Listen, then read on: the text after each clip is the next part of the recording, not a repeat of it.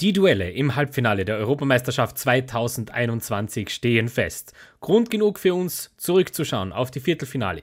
Wir diskutieren über Spieler, Securities und Schiedsrichter. Das und viel mehr in der neuen Episode von Wadelbeißer, der Fußballtalk.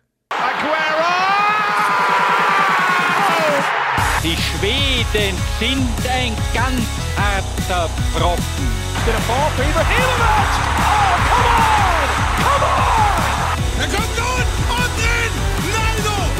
ist Fußball! Here's Hulk! Dini! Das ist die nächste Debatte, Frog. Da waren es nur noch vier. Wir schauen kurz zurück auf die gespielten Partien des Viertelfinales der Euro 2021. Die Schweiz unterliegt im Elfmeterschießen, Spanien im Gesamtscore von 3 zu 1. Italien gewinnt gegen Belgien mit 2 zu 1, eine Partie, die wir uns später noch ein bisschen genauer anschauen werden. Die Dänen schaffen den Halbfinaleinzug gegen die Tschechen mit 2 zu 1 und England ist jetzt endgültig im Turnier angekommen. Sie schlagen die Ukraine in einem sehr dominanten Spiel mit 4 zu 0. Die Schlagzeilen der Woche. Sag ja Eier, wir brauchen Eier. Trotz oder gerade wegen der Europameisterschaft 2021 passiert natürlich auch außerhalb des Turniers genügend in der Fußballwelt. Und somit wollen wir wieder auf ein paar Schlagzeilen der vergangenen Tage blicken. Jaden Sancho zu Manchester United. Der Transfer ist endlich durch. Beide Seiten haben den bestätigt. Man kolportiert so ungefähr zwischen 90 und 95 Millionen Euro, die inklusive Prämien fließen werden. Und durchaus eine spannende Personalie. Wir sprechen ja schon seit letztem Sommer sehr, sehr stark darüber. Und somit scheint auch ein Abgang von Erling Haaland in diesem Sommer an der Grenze der Unmöglichkeit angelangt zu sein. Ich glaube nicht mehr daran. Allerdings Jaden Sancho zu Manchester United macht Sinn. Äh, das ist eine, eine Position, wo Manchester United wirklich ähm, großen Bedarf hat. Da hat es in den letzten Jahren nicht so funktioniert mit dem Rechtsaußen, mit dem rechten offensiven Mittelfeldspieler. Und das wird Jaden Sancho sicher, diese Lücke wird Jaden Sancho sicher wunderbar füllen. Jetzt ist natürlich auch die Frage, wer soll ihn ersetzen bei, beim BVB? Man kolportiert einen Transfer von Daniel Malen äh, von PSW Eindhoven äh, der Trainer von Malen, Roger Schmidt, rechnet mit einem Abgang seines Starspielers. Und er würde auch irgendwie passen, ist zwar nicht ganz der gleiche Stürmertyp, er ist ein Stück weit körperlicher und ein Stück weit offensiver, gerade wenn es um die um, die, um den Rang zum Tor geht, aber in Kombination mit eben Erling Haaland kann ich mir sehr, sehr gut vorstellen, dass das mit Malen wunderbar funktioniert. Dann die nächste Schlagzeile. Serie A-Clubs verlangen volle Stadien mit grünem Pass und drohen, falls das nicht funktioniert, mit Streik. Man versucht jetzt wirklich alles, um Druck aufzubauen auf die nationalen Verbände. Äh, aus verständlichem irgendwo, verständlichen Grund, aus wirtschaftlicher Seite zumindest, man hat durchaus sehr, sehr viel Geld verloren. Man hat jetzt eine Statistik aufgelegt in Italien, wonach circa eine Milliarde Euro durch diese Einnahmen, durch diese ständigen Stadioneinnahmen in, äh, seit Beginn der Pandemie verloren gegangen sind. Das ist relativ viel Geld, logischerweise, und da möchte man jetzt Druck aufbauen. Man droht mit Streik, man droht mit Verzicht, man äh, stellt da wirklich jetzt die Route ins Fenster Fenster, weil man eben mit dies, mithilfe diesem grünen Passes, Klammer auf, 3G-Regel, Klammer zu, ähm, die Möglichkeit sieht, auch die Stadien wieder in einer adäquaten Art und Weise voll zu bekommen. Zumindest 75 Prozent sollten das dann schon sein. Auch in Deutschland gibt es diese Bestrebungen, vor allem wieder sehr aktiv von vorderster Front. Joachim, Hans-Joachim Batzke, der äh, BVB-Boss, der in der Vergangenheit schon immer wieder mit äh, relativ kontroversen Aussagen aufgefallen ist, wenn es um, um diese Pandemie geht, aber jetzt auch hier wieder von ihm ähm, der, eindeutige, der eindeutige Appell an die Bundesregierung, sich doch äh, das genauer anzusehen, denn man habe jetzt ja auch die Möglichkeit, mit Tests, mit Impfungen äh, für angenehme Infrastruktur äh, zu sorgen. Und somit sollte das doch eigentlich möglich sein. Er hat das ein bisschen flapsiger formuliert äh, scheint dem, der Hitze des Gefechtes äh, geschuldet zu sein. Wenn jetzt wieder jemand auf, auf Funktionäre draufhaut, sollte man nur noch an dieser Stelle meiner Meinung nach schön bedenken, wie auch das äh, Gesundheitsministerium bzw. die äh, Verantwortlichen, vor allem Richtung deutsche Bundesregierung hier äh, agieren. Man erinnert sich an Karl Lauterbach, der die UEFA in einem Tweet für tausende Tode verantwortlich macht. Da hätte ich gerne eine Statistik, wie viele Tode wirklich aufgrund eines Stadionbesuches ähm, ja, wie viele Tode wirklich auf das Konto eines Stadionbesuches gehen und äh, ohne Vorerkrankungen etc. pp. Also da diese Diskussion möchte ich an der Stelle nicht beginnen. Da darf man sich dann halt auch nicht wundern, dass seitens der Funktionäre ebenso flapsig zurückgeschossen wird.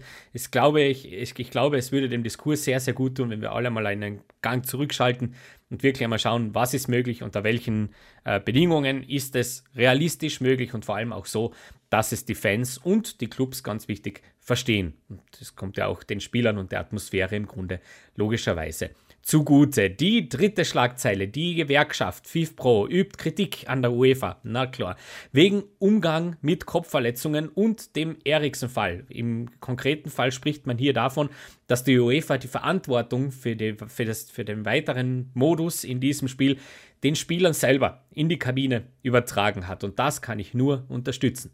Die Art und Weise, wie hier verfahren ist, haben wir an anderer Stelle schon äh, deutlich diskutiert, war für mich auch nicht in Ordnung.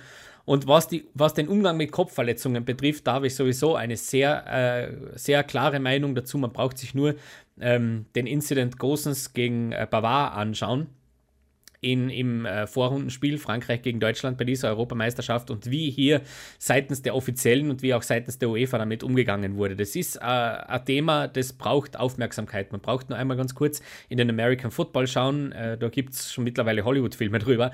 Also es wäre durchaus anzudenken, da vielleicht irgendeine Möglichkeit eines eventuellen zusätzlichen Wechsels aufzutun oder zumindest auch die Möglichkeit, dass man straffrei äh, für gewisse Minuten, fünf bis zehn Minuten, eine ordentliche äh, On-Field-Untersuchung äh, machen kann, währenddessen vielleicht ein Ersatzspieler diese ähm, Position einnehmen könnte des verletzten Spielers. Da kommen wir aber später noch hin zu dieser Diskussion. Äh, der nächste kurze Punkt. Mario Basler hat in einem Sport 1 Podcast gepoltert. Macht er relativ gern, das kennen wir auch schon aus dem Doppelpass. Aber äh, in diesem Podcast hat er gewissen verdienten DFB-Spielern den Rücktritt nahegelegt, zumindest aus der Nationalmannschaft logischerweise. Einer davon ist diesem Wunsch bereits nachgekommen. Toni Kroos ist aus der DFB 11 zurückgetreten, wird nicht mehr für Deutschland auflaufen. Aber wenn es nach Mario Basler geht, ist das nicht genug. Äh, Mats Hummels und Ilkay Gündogan, Gündogan sorry, sollten diese diesen Weg ebenso gehen. Jetzt könnte man sich natürlich überlegen, naja, wie wird das Ganze mit dem neuen Coach Hansi Flick funktionieren? Gündogan seinerseits hat das bereits von einem Gespräch mit Hansi Flick ähm, abhängig gemacht, wie seine Zukunft in der DFB 11 aussehen wird. Hummels ist eine ganz spannende Personalie. Habe gerade äh, letztens mit ein paar Leuten darüber diskutiert. Es ist tatsächlich meiner Meinung so, dass die äh, Innenverteidigerposition, so wie sie Mats Hummels interpretiert, äh, in einem Hansi Flick-System meiner Meinung nach recht schwer zu implementieren ist, weil ihm fehlt teilweise einfach das Tempo für einen klassischen Innenverteidiger. Deswegen hat auch Joachim Löw in einer Fünferkette gespielt, damit er ähm, ja, von, diesem groß, von diesen großen Tempoaufgaben in irgendeiner Art und Weise ein Stück weit entbunden werden kann. Das wird Hansi Flick so nicht machen. Hansi Flick steht für, einen komplett, für eine komplett andere, konträre Art von Fußball. Und da würde ich dann tatsächlich sagen, weiß ich nicht, ob Mats Hummels einfach noch flott und schnell genug für diese Position ist. Was Gündogan anbelangt, die Position, die er bei Manchester City auf Weltklasse-Niveau spielt, gibt es in der deutschen Nationalmannschaft leider Gottes nicht. Äh, das hat es auch in, dieser, in diesem Turnier nicht gegeben. Äh, da wurde seine Rolle seitens Löw sehr viel defensiver äh, interpretiert. Da hatte er dann natürlich keine Möglichkeit, in der Art und Weise Spiele mitzuentscheiden, wie er das bei Manchester City macht. Ähm, deshalb bin ich sehr, sehr gespannt auf diese zwei Entscheidungen. Auch eine vierte ist natürlich noch irgendwo im Raum, äh, Stichwort Thomas Müller. Allerdings bin ich der festen Meinung, wenn Hansi Flick äh, die DFB 11 dann übernimmt, jetzt, also ab sofort, wird Thomas Müller ein integraler Bestandteil dieser Mannschaft sein, zumindest wenn es um nach Hansi Flick geht. Das hat er bei den Bayern eindeutig bewiesen, dass er das auch kann und dass ihm diese Art von Fußball liegt. Das letzte kurze Thema, das wir behandeln wollen, und ich habe es deswegen nicht das Thema der Woche genommen, weil es bereits letzte Woche ein Thema der Woche war. Securities in Baku haben für Wirbel gesorgt, weil sie von dänischen Fans eine Regenbogenfahne kassiert haben. Einzelne dänische Fans haben auf, den, auf der Tribüne eine Regenbogenfahne hochgehalten und die Securities haben, wie Bilder belegen und Fotos belegen, diese Fahne einkassiert. Jetzt gibt es die große Diskussion, auch wieder seitens der UEFA, wie man mit dieser Art und Weise umgeht. Und ganz im Gegensatz zur letzter Woche, wo ich die UEFA noch aufgrund der Regularien in irgendeiner Art und Weise zumindest ein Stück weit verstanden habe, muss ich wirklich sagen, äh, da muss die UEFA drauf. Ähm, es kann nicht sein, es gibt äh, eine eindeutige Regel auch, und das wurde auch von der UEFA selber festgelegt, man mischt sich nicht in äh, Partnerverträge ein, man äh, mischt sich nicht in Fans ein, die irgendwas machen, grundsätzlich außer es äh, stört das Spiel und eine Regenbogenfahne stört kein Spiel. Dementsprechend äh, finde ich das sehr, sehr bedenklich, dass äh, natürlich das in Baku passiert, aber da hätte man von Haus aus mehr draufschauen sollen, auch seitens der UEFA, warum man überhaupt in Baku spielen lässt. Ist sowieso mir absolut ein Rätsel, aber es passt zum Weltfußball im Moment. Wir haben eine, eine WM in Katar, wir haben eine WM in Russland erlebt wir äh, erleben EM-Spiele in, in Asien, in Aserbaidschan. Also es ist alles ein bisschen bizarr. Und noch dazu gibt es jetzt auch eine große Diskussion, weil auch die UEFA Werbepartnern verboten hat, ähm, ihre Banner an der Seitenlinie in Regenbogenfarben einzutauchen. Und da stimmt dann die Narrative, wie ich sie letzte Woche noch so schön verteidigt habe, natürlich nicht mehr. Die UEFA hat ein großes Problem ähm, mit dieser Art von Gesellschaftsdiskussion. Das wissen wir nicht erst seit heute. Und da muss man wirklich auch seitens der Fans äh, immer wieder darauf hinweisen und immer wieder daran arbeiten. Denn der Einfluss, und da bin ich total dabei, der Einfluss auf den Fußball an sich und auf diese Organisation muss von außen kommen. Und damit gehen wir weiter zum Thema der Woche. Das Thema der Woche. Aber dass Sie das nicht sehen, da kann ich nichts für, ja? Vielleicht haben Sie Ihre Haare in die Augen hangen, nee, ich weiß es nicht. Und dieses ist ein sehr delikates. Schiedsrichter Manuel Gräfe, seit kurzem in erzwungener Alterspension, klagt den Deutschen Fußballbund wegen Altersdiskriminierung. Wir erinnern uns, er musste, unter Anführungszeichen, seine Karriere beenden, weil er ist anscheinend zu alt und die DFB-Statuten geben das nicht anders her. Mit 45 muss ein Schiedsrichter für die Bundesliga sein Amt zurücklegen. Da gibt es Regularien, da gibt es Regeln. Uh, und wie das bekannt worden, äh, geworden ist, hat es eine große Welle an Solidarität mit Manuel Gräfe gegeben, vor allem seitens von Bundesliga-Profis, Bundesliga-Trainer und Trainern und Funktionären. Ähm, Manuel Gräfe ist einer der, oder war in dem Fall, muss man jetzt korrekterweise sagen, einer der anerkanntesten Ref Referees in der Bundesliga, ähm, ist dafür gestanden, wirklich für eine, für eine sehr kultivierte Spielleitung und jetzt also geht er in die Offensive. Man geht gegen den DFB. Warum macht man das? Ein Interview mit, dem, Zeitmag mit dem Zeitmagazin verrät es. Ähm, er ist der Meinung, dass in Deutschland die Unparteiischen äh, zu wenig nach Leistung bewertet würden. Fitness sei zwar wichtig, werde aber überbewertet. Man kann mit Routine, und das ist ein Originalzitat, man kann mit Routine und Spielverständnis besser positioniert sein, als wenn man blind umherrennt. Letztlich zählt allein die Qualität der Entscheidungen, so Gräfe. Und seine Schlussfolgerung lautet, was der DFB macht, sieht nach Altersdiskriminierung aus. Äh, er möchte für die gesamte Schiedsrichterberufsgruppe kämpfen, denn er ist sich sehr wohl im Klaren, selbst wenn er diesen Prozess gewinnen sollte oder diese Klage zu einem Prozess führen sollte und der vielleicht positiv ausgeht, dann äh, wird er selber natürlich nicht mehr auf das Feld zurückkehren, aber es geht ihm auch um die Zukunft. Es geben ja nicht nur, geht ja nicht nur er in Pension in diesem Jahr, sondern es wird ja auch in den nächsten Jahren einige andere treffen. Guido Winkmann beispielsweise ähm, darf nicht mehr pfeifen. Äh, Dennis Eitekin wird es treffen, auch nächstes Jahr. Der ist auch bereits in diesem Alter, auch einer der absolut hochst, höchst angesehenen, auch international Referees. Und ähm, so auch seine, also äh, Manuel Grefes Einschätzung, vor allem auch in, im Sinne der Jugendschiedsrichter, dass in der Regionalliga bei manchen 25-Jährigen sogar schon gesagt wird, er müsse bald aufsteigen, sonst sei er zu alt. Viele geben perspektivlos, frustriert auf. Und ähm, da hat er natürlich einen Punkt und wir wollen da mal ganz kurz hineinschauen und äh, schauen, ob seine Kritik im Grunde ähm, legitim ist. Wir leben oder wir bewegen uns jetzt in einem Land, das einen verurteilten äh, ja, Täter äh, noch immer beherbergt als aktiven Schiedsrichter, nämlich Felix Zweier. Der war damals in einem, in einem Holzer-Skandal involviert und der pfeift noch immer. Und zwar nicht kleine Spiele, sondern er bekommt sehr, sehr wichtige und sorgt auch regelmäßig für komische Entscheidungen am Feld.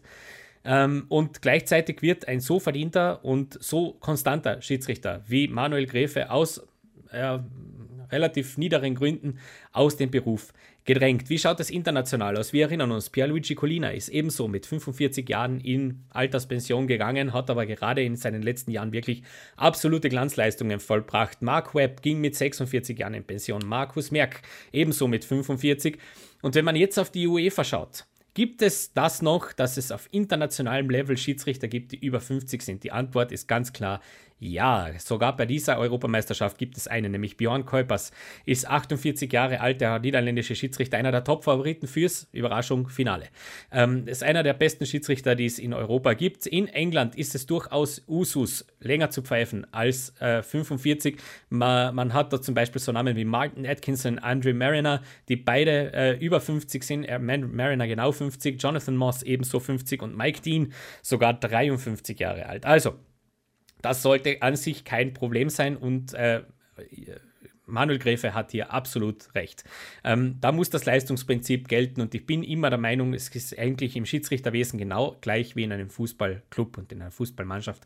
Ähm, die Mischung macht's. Die Mischung macht's aus jungen Talenten, aus äh, gestandenen äh, ja, Menschen in ihrer Prime, so wie man das sagt, und auch den Routiniers, die ihre ganze Erfahrung in vor allem sehr enge und wichtige Spiele hineinschmeißen äh, können da muss ich wirklich sagen, ich wünsche Manuel Gräfe alles, alles Gute für diese Klage und möge er etwas verändern. Und wer mehr über Manuel Gräfe wissen möchte, kann doch gern mal auf YouTube vorbeischauen. Da gibt es auf dem Kanal von Sky Sports eine, ein wunderbares Interview mit Manuel Gräfe, circa eine halbe Stunde, wo er sehr viel über sich und auch diesen Fall ähm, bereits in weißer Voraussicht erzählt und seine Gründe zu erklären versucht.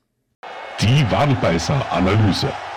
Ja, hoch werden wir es nicht mehr gewinnen, das ist einmal klar. Und und in unserer Analyse wollen wir uns beschäftigen mit dem Highlight-Spiel des Viertelfinale der Euro 2020, Schrägstrich natürlich 21, nämlich Belgien gegen Italien, gespielt in München am Freitag um 21 Uhr, also Freitag, den 2. Juli 2021 um 21 Uhr, um alles genau zu sagen.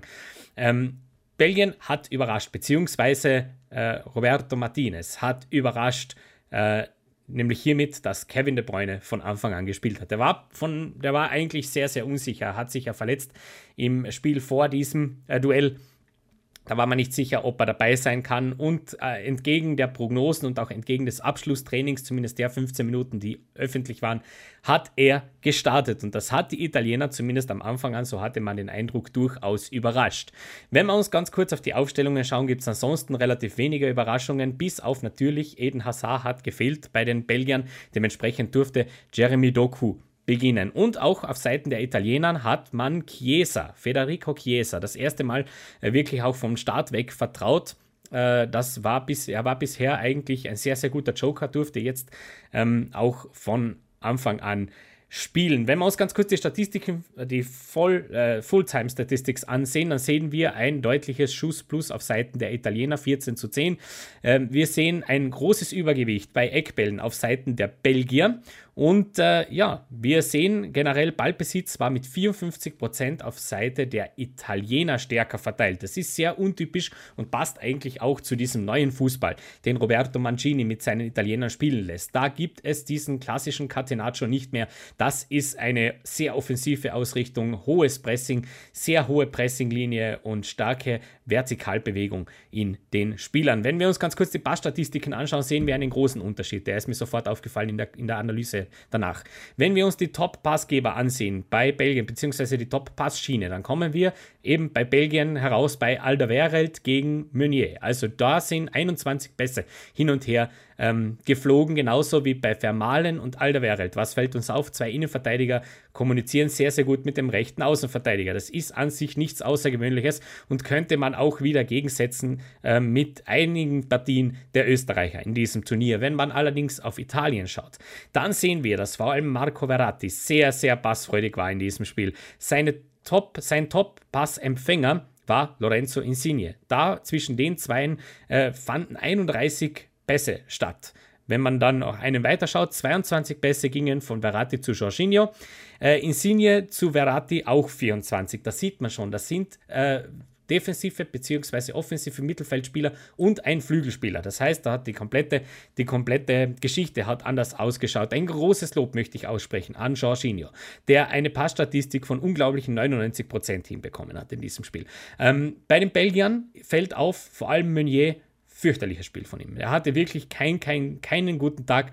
Ähm, war zwar fleißig, was die Laufleistung betrifft, allerdings nur 53% Passgenauigkeit. Das ist für einen rechten offensiven äh, Außenverteidiger sehr, sehr schwach. Wenn wir uns die äh, Aufstellung bzw. die Grundordnung anschauen, ähm, dann fällt uns auf, dass sich auch äh, im Sinne des Spiels sehr, sehr viel äh, verändert hat. Vor allem Seiten der, auf Seite der Belgier. Die Italiener wurden in der Grundordnung, Grundordnung Verzeihung, sehr, sehr selten gestört. Die Belgier allerdings schon. Man hat versucht, zumindest in den ersten 15 Minuten, eine sehr, star sehr starre 3-4-3-Ordnung aufzubauen.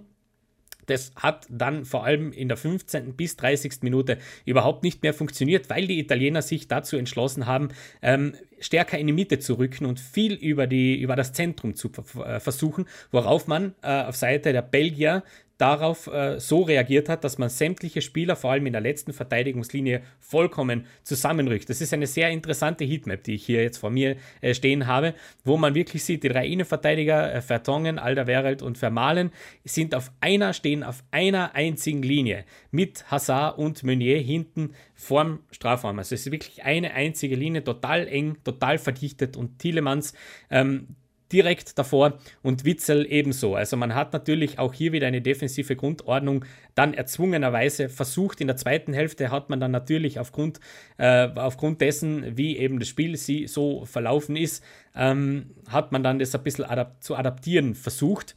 Äh, logisch, da war man ja auch schon zurück. Ähm, 2 zu 1 zwar durch einen Penalty, der sehr hart war äh, für die, für die äh, Belgier. Das war fast ein kleines Geschenk. Also ich glaube nicht, dass der Videoschiedsrichter auf jeden Fall diesen, diese Entscheidung korrigiert hätte, wenn er den Pfiff nicht getätigt hätte, der Schiedsrichter äh, Vincic in dieser Partie. Allerdings in der zweiten Hälfte hat man dann wirklich versucht, Seite, auf Seite der Belgier offensiv sehr viel aktiver zu werden, hat aber dann äh, entweder keine Antwort gefunden oder die Chancen, die man kreiert hat, und das waren durchaus äh, zwei, drei Hochkaräter dabei, konnte man einfach nicht verwerten. Man ist an seiner eigenen äh, Chancenverwertung im Grunde genauso gescheitert wie an sehr, sehr starken Italiener, vor allem in der ersten Halbzeit, weil man auf Seite der Belgier wirklich sichtbar überfordert war mit dem Angriffspressing der Italiener eben wie besprochen, man hat sich da zu sehr hinten reindrücken lassen und hat vor allem äh, in Richtung der halben Stunde Marke dann zu wenig fürs Spiel selber getan. Im Grunde ein sehr verdienter 2 zu 1 Sieg und Belgien hat wieder einmal, und das muss man durchaus so sagen, leider Gottes enttäuscht.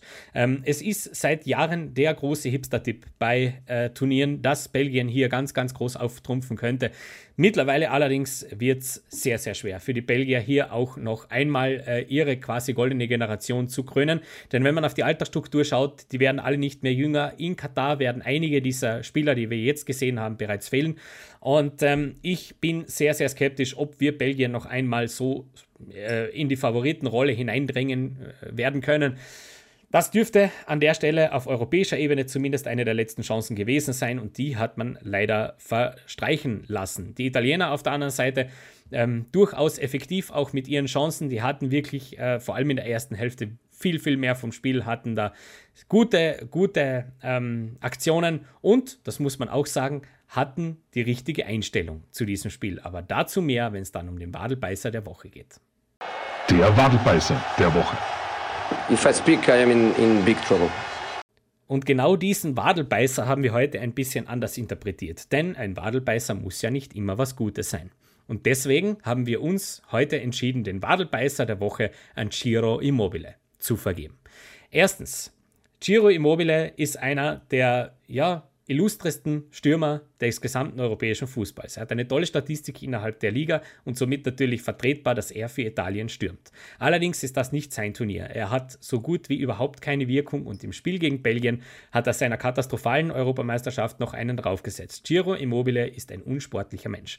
Ähm, warum gehört, und das ist meine Meinung, eigentlich gehört Giro Immobile für das Spiel gegen Spanien gesperrt? Aus drei Gründen. Nummer eins der Fairplay-Gedanke. Die UEFA und auch in weiterer Folge die FIFA ist sich ständig Angriffen ausgesetzt, wie geht man mit verletzten Spielern um. Ähm, haben wir gerade vorher diskutiert, wenn es vor allem um Kopfverletzungen geht, wenn es darum geht, ähm, Spiele rechtzeitig zu unterbrechen, wenn es auch darum geht, den Spielfluss aufrechtzuerhalten. Ähm, wie geht man eben mit Spielern um, die offensichtlich von Verletzungen geplagt sind? Und das, was er hier macht, vor dem 1 zu 0 der Italiener, gehört meiner Meinung nach mit der, der härtesten Strafe belegt, dass es Regelwerk hergibt, nämlich mit einem Spielsperre. Denn äh, das hat nichts mehr mit Fairplay zu tun. Er wälzt sich am Boden, er stirbt den schönsten Tod der Welt und Barella scoret, er hüpft auf und äh, sprintet an die Eckfahne, um mit seinem Teamkollegen zu feiern. Zweitens, diese Aktion hat ganz klar Einfluss aufs Tor. Denn man sieht ganz kurz vorm Schuss von Barella, dass Vermalen sichtbar zu Giro Immobile hingeht und ihm zumindest ein Handzeichen gibt, er möge doch bitte aufstehen.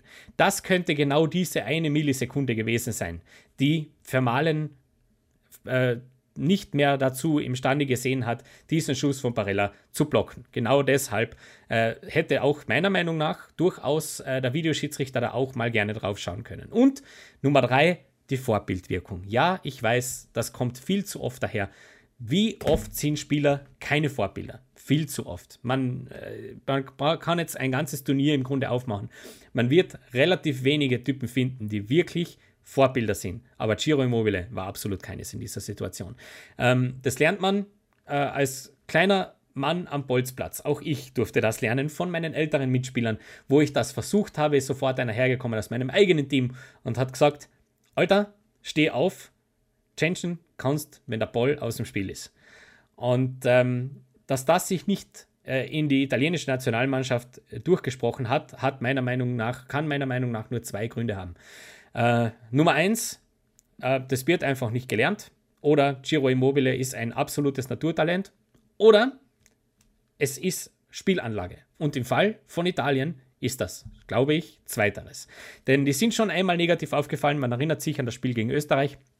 Meine Sympathien hat diese Mannschaft verloren, auch wenn ich äh, die individuelle Klasse und auch die Spielidee grundsätzlich natürlich als Fußballfan nur gut finden kann und ich unterstütze das auch.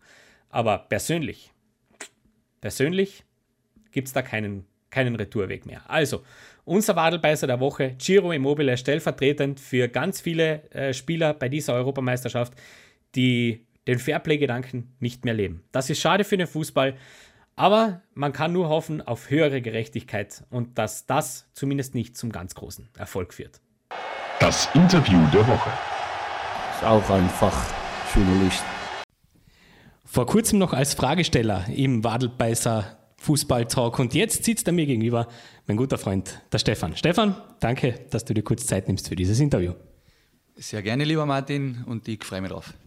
Fein. Äh, ich habe dich natürlich aus einem ganz bestimmten Grund ähm, zu diesem Interview gebeten, denn äh, in dieser Woche hörte die Schule auf. Schuljahr ist vorbei. Und du bist ja als Sportlehrer tätig in einer neuen Mittelschule in Klagenfurt. Wir werden jetzt aus Datenschutzgründen natürlich nicht sagen, was das für eine ist. Aber ähm, du bist ja nicht nur Sportlehrer dort, du bist ja auch für deine Schülerliga im Grunde verantwortlich. Du trainierst ja deine, deine äh, jungen Erwachsenen als zukünftige Fußballspieler. Jetzt habe ich mir gedacht, das passt ganz gut, nachdem das Schuljahr jetzt zu Ende geht. Wir machen einmal eine kurze Bilanz. Wir schauen zurück auf das Schuljahr weil das war ja ein ganz besonderes Schuljahr im Zeichen von Corona. Erzähl einmal ein bisschen, wie hat denn der Sportunterricht, wenn man es über das ganze Jahr äh, legt, was für einen Eindruck hast du gehabt, wie hat das funktioniert heuer? Ja, zuerst einmal, es war sehr schwierig äh, für die Kinder, weil die Schülerliga-Saison ja nicht gut stattfinden konnte, wie wir ja wissen, aufgrund dieser blöden Pandemie. Äh, den Kindern ist das sehr abgegangen, haben dauernd gefragt, ja, wann ist denn wieder Schülerliga und wir möchten unbedingt spielen. Ähm, ja, aber ja, irgendwie haben wir es über die, die Schülerliga-Saison wurde abgesagt. Wir haben jetzt Gott sei Dank nächste Woche äh, beim Tag des Sports, der im, in Klagenfurt stattfindet, dürfen wir teilnehmen bei einem Turnier. Die Kinder freuen sich drauf und ja, der Sportunterricht an und für sich hat nicht gut stattfinden können. Wir haben da improvisieren müssen, ähm, haben natürlich äh, ausweichen müssen ins Freie, sind spazieren gegangen, sind ein bisschen laufen gegangen. Ähm, ja, es war sehr schwierig für die Kinder, die Bewegung ist sehr abgegangen, aber ja, wir freuen uns darauf, dass es jetzt hoffentlich dann wieder äh, besser weitergeht. Also du hast jetzt schon gesagt, die Sportarten, die auch im regulären Sportunterricht ähm, passiert sind, waren eher auf der Ausdauerseite, waren eher auf der Spaziergeh- bzw. Laufseite. Ähm, wie hat denn das mit, mit Spielen ausgeschaut? Mit Gemeinschaftsspielen, mit Ballspielen hat es die gegeben dürfen? Wie waren da die Regelungen? Nein, die hat es gar nicht geben dürfen. Wir haben ja diesen Mindestabstand von zwei Metern einhalten müssen äh, und dementsprechend haben wir das uns natürlich nicht getraut und haben uns da an die Gesetze gehalten. Ähm, das war, wie gesagt, sehr schade, aber ja, wir haben das leider machen müssen. Was macht so ein Pandemiejahr mit der Motivation von Kindern und Jugendlichen, besonders natürlich mit deinen Schüler, Schülerliga-Kindern? Hast du da irgendwas mitbekommen? Äh, haben sie die Lust verloren? Ist die Lust aufs Spiel eher gewachsen? Wie hast du das wahrgenommen als Schülerliga-Trainer? Ja, da ist das. Also ich glaube, dass manche die Lust schon weiterhin haben, äh, aber wir haben schon einige, äh, glaube ich, verloren, dass die nicht mehr in Vereinen sein werden und, und gesagt haben, ja, es ist ja zu Hause auch kein Mut auf der Couch. Ähm, aber ich glaube, dass diejenigen, die es mit großer Begeisterung gemacht haben, das auch weitermachen werden. Ich glaube, es ist ja auch für unsere Zuhörer ganz interessant, die jetzt nicht so mit dem Schulsport vertraut sind. Ähm, inwiefern arbeitet ihr in einem normalen Jahr als Schülerliga-Trainer mit so Sachen, so Einrichtungen wie Leistungszentren und so weiter zusammen? Und Anschlussfrage, hat es das heuer gegeben überhaupt in dem Pandemiejahr? Waren Leistungszentren offen? Hat es die, sind die betreut worden? Weißt du da was? Da weiß ich nichts genaues, weil in unserer Schule sind nicht sehr viele im Leistungszentrum äh, tätig als Fußballer. Wir haben eher wir haben einen anderen Schwerpunkt, äh, wo, wo die Kinder halt nicht die besten Fußballer sind. Sie machen es mit Begeisterung, aber nicht so gut. Aber ich weiß schon von anderen Kollegen, dass die Leisten, Leistungszentren schon, dass es die schon gegeben hat, weil es doch Profibetrieb ist, aber natürlich auch in eingeschränkter Form und das war schon auch sehr schwierig für die Leistungs, Leistungszentren.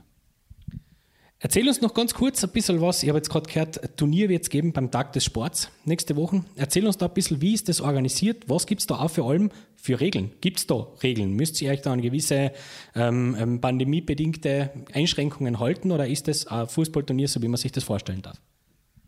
Ähm, ja, grundsätzlich ist es natürlich, dass die Kinder getestet werden müssen, was ja in der Schule ja äh, jeden zweiten Tag sowieso passieren muss. Äh, dort ist es dann so, dass man eben eine Teilnehmerliste mitnehmen muss mit den Kontaktdaten, äh, mit den Telefonnummern der Eltern. Wenn noch was wäre, äh, also da gibt es schon genaue Beschränkungen und Regeln, die wir einhalten müssen, aber das Turnier wird sicher super über die Bühne gehen. Sehr gut. Und jetzt muss man natürlich auch noch ein bisschen in die Zukunft schauen. Jetzt machen wir ganz viel in der Vergangenheit. Wo liegen denn für, für die und für euch nächstes Jahr die Ziele für die nächste Schülerliga-Saison? Sollte die hoffentlich normal stattfinden? Wo sind die Rivalitäten? Was nimmt man sich vor? Wo sind die Ziele? Ja, die Ziele sind recht bescheiden bei uns, weil wir halt nicht, nicht die besten Spieler haben, die in den Leistungszentren vertreten sind. Ähm, aber unser größter Erfolg war einmal in, in der Halle, da haben wir den zweiten Platz erreicht. Und man soll sich auf, auf das nicht ausruhen. Also Ziel ist es, dass wir ja, das Heimturnier einmal gewinnen äh, und in der Feldmeisterschaft einfach immer besser werden. Da haben wir noch nicht so eine Glanzleistung erbringen können.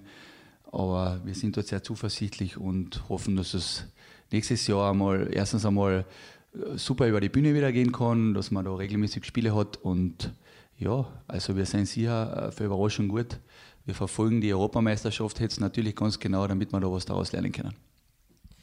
Sehr schön. Und jetzt zum Abschluss, Stefan, zuerst einmal danke, dass du überhaupt äh, bereit warst, mir dieses kurze Interview zu geben. Zum Abschluss möchten wir mit dem Stefan ein kurzes Wunschkonzert spielen. Ähm, bitte versetz dir jetzt einmal in die Lage, du hättest äh, wirklich sehr, sehr gute, also überaus gute Connections in die Kärntner Landesregierung, in den Kärntner Schulsport, in die Organisation dahinter und du hättest, sagen wir mal, zwei Wünsche frei an die Sportkoordinatoren des Landes. Ähm, welche wären das? Gibt es da welche? Damit Schulsport auf ein anderes oder besseres Level gehoben werden könnte. Mm, allgemein würde ich, würde ich äh, einfach mehr Sportstunden in äh, Schulen zur Verfügung stellen. Das wäre der größte Wunsch, dass die Kinder wirklich die tägliche Bewegung haben. Das brauchen sie jetzt umso mehr, ähm, weil das ja auch fürs Lernen super ist, wenn, wenn das äh, Gehirn genug Sauerstoff gekriegt hat und man noch einfach Bewegung ist super, das wissen wir glaube ich eh alle. Äh, und zweitens, ein Wunsch an die Schülerliga wäre es für mich, dass man mal den, den Nicht-Vereinsspielern die Möglichkeit bietet, sich dort zu messen. Äh, das merke ich bei unseren Kindern, die nicht in Vereinen spielen, die kommen da oft zu kurz, weil sie da nicht mithalten können und dann den Spaß auch verlieren. Dass man vielleicht als Schülerliga für vereinslose Kinder, die nicht in Vereinen tätig sind, die Möglichkeit teilweise nicht haben, weil die Eltern sie nicht dorthin bringen können, dass man da eine eigene Schülerliga-Meisterschaft macht. Aber leider Gottes, dieser Wunsch wurde mir noch nicht erfüllt. Aber man kann ja hoffen bis zuletzt. Also lieber Kärntner Schulsport, liebe Organisatoren der Schülerliga Österreich, horcht's genau zu. Da ist jemand aus der Praxis, der durchaus sehr, sehr gescheite äh, Ideen hat. Damit darf ich mich auch ganz herzlich bedanken noch einmal, Stefan. Danke, dass du dir die Zeit genommen hast und wir geben zurück ins Studio. Die Wadelbeißer 11. Und ein paar Hohenkinder dabei.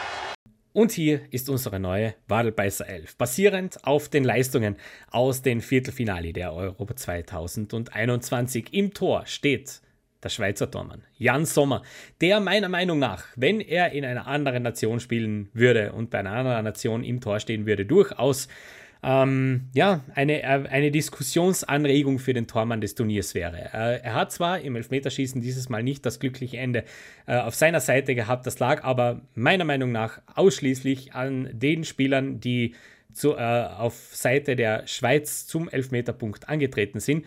Äh, er hat eine Weltklasseleistung geboten, wieder einmal und äh, steht unserer Meinung nach vollkommen verdient in unserer Wadelbeißer 11. Die, in, äh, die Verteidigungslinie, wir spielen mit einer Viererkette, besteht aus rechts, äh, ja, linker Verteidigung. Ha, wir fangen mit links an.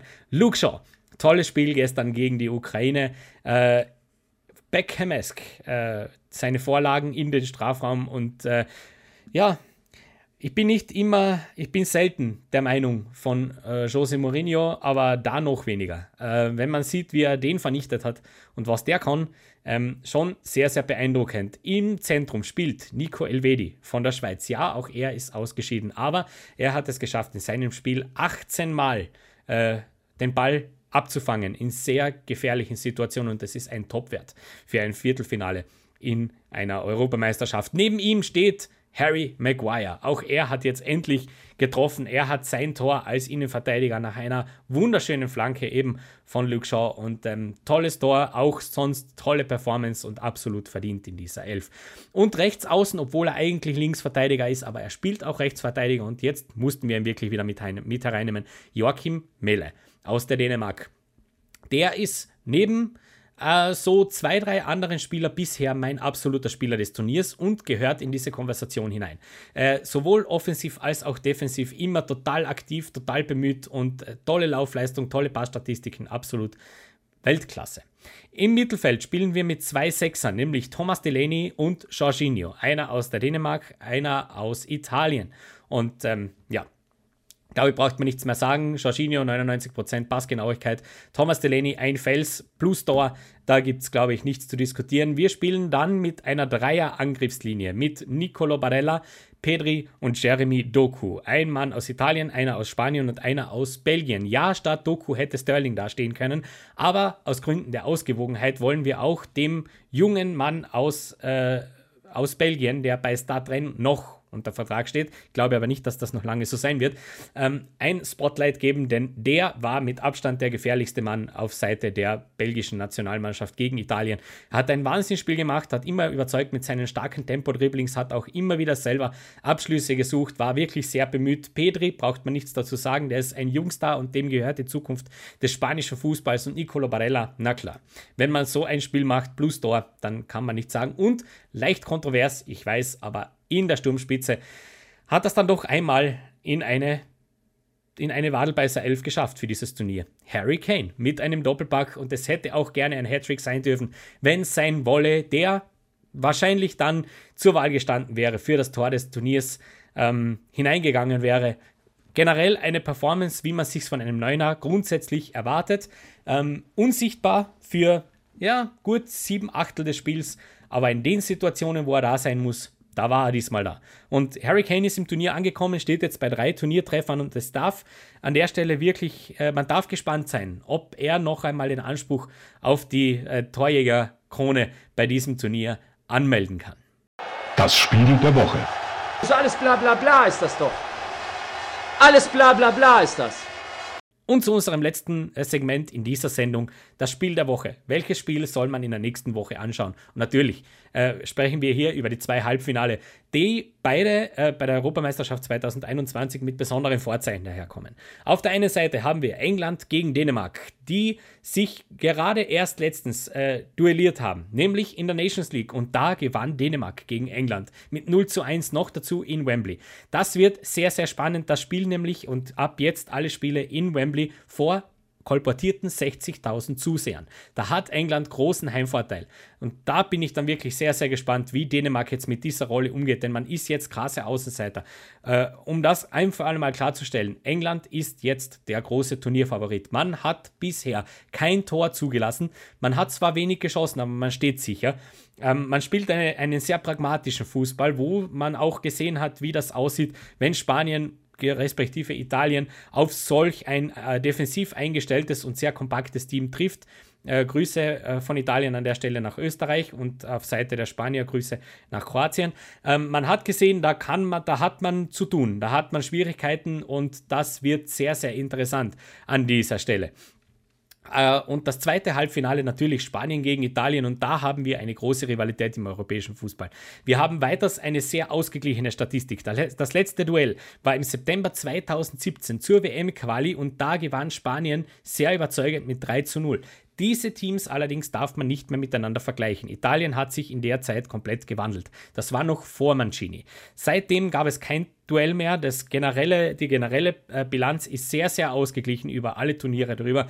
Und da darf man dann wirklich gespannt sein. Ich kenne in diesem Duell, muss ich ehrlich sagen, keinen Favoriten. Hier kann alles passieren. Und das wird tatsächlich eine Geschichte, wo ich mir in unserer Tippliga sehr, sehr schwer tun werde, zu einer vernünftigen Entscheidung zu kommen. Bin ich dann sehr gespannt, da muss ich mir wahrscheinlich auch die Aufstellungen und die Grundordnungen einmal genauer ansehen vor am Pfiff, damit ich da wirklich was tun kann. Aber um das jetzt zusammenzufassen, ich glaube tatsächlich, der große Turnierfavorit, wenn man jetzt die vier Mannschaften zusammennimmt, werden die Engländer sein. Aufgrund dessen, dass man einfach vor vollem Haus vor eigenem vollem Haus spielen kann. Ähm, noch dazu mit Dänemark jetzt einen Gegner hat, der überperformt. Ähm, man kennt das von so Underdog-Stories, das geht nicht immer ganz bis zum Schluss. Meist ist es tatsächlich das Viertel- oder Halbfinale, wo das Märchen dann irgendwann zu Ende geschrieben ist. Auch wenn, und das ist mir ganz wichtig zu äh, positionieren, ich es den Dänen wirklich, wirklich gönnen würde, ins Finale einzuziehen da bin ich dann wirklich gespannt, wie man auch in der Vorbereitung dieses Spiel behandelt. Auf jeden Fall dürfen wir uns freuen auf zwei absolut großartige Spiele im Halbfinale der Euro 2021. Und damit sind wir auch schon wieder am Ende von dieser Episode von Wadelbeißer, der Fußballtalk. Wenn ihr bei der nächsten Episode Teil sein wollt, dann bitte schreibt uns eine Mail an wadelbeißertalk at gmail.com oder schickt uns eine Nachricht auf Facebook, auf unserer Facebook-Seite Wadelbeißer, der Fußballtalk. Bis zum nächsten Mal wünschen wir euch alles Gute, viel Spaß beim Fußballschauen. Für euch, macht es gut. Ich habe fertig. Gute Nacht.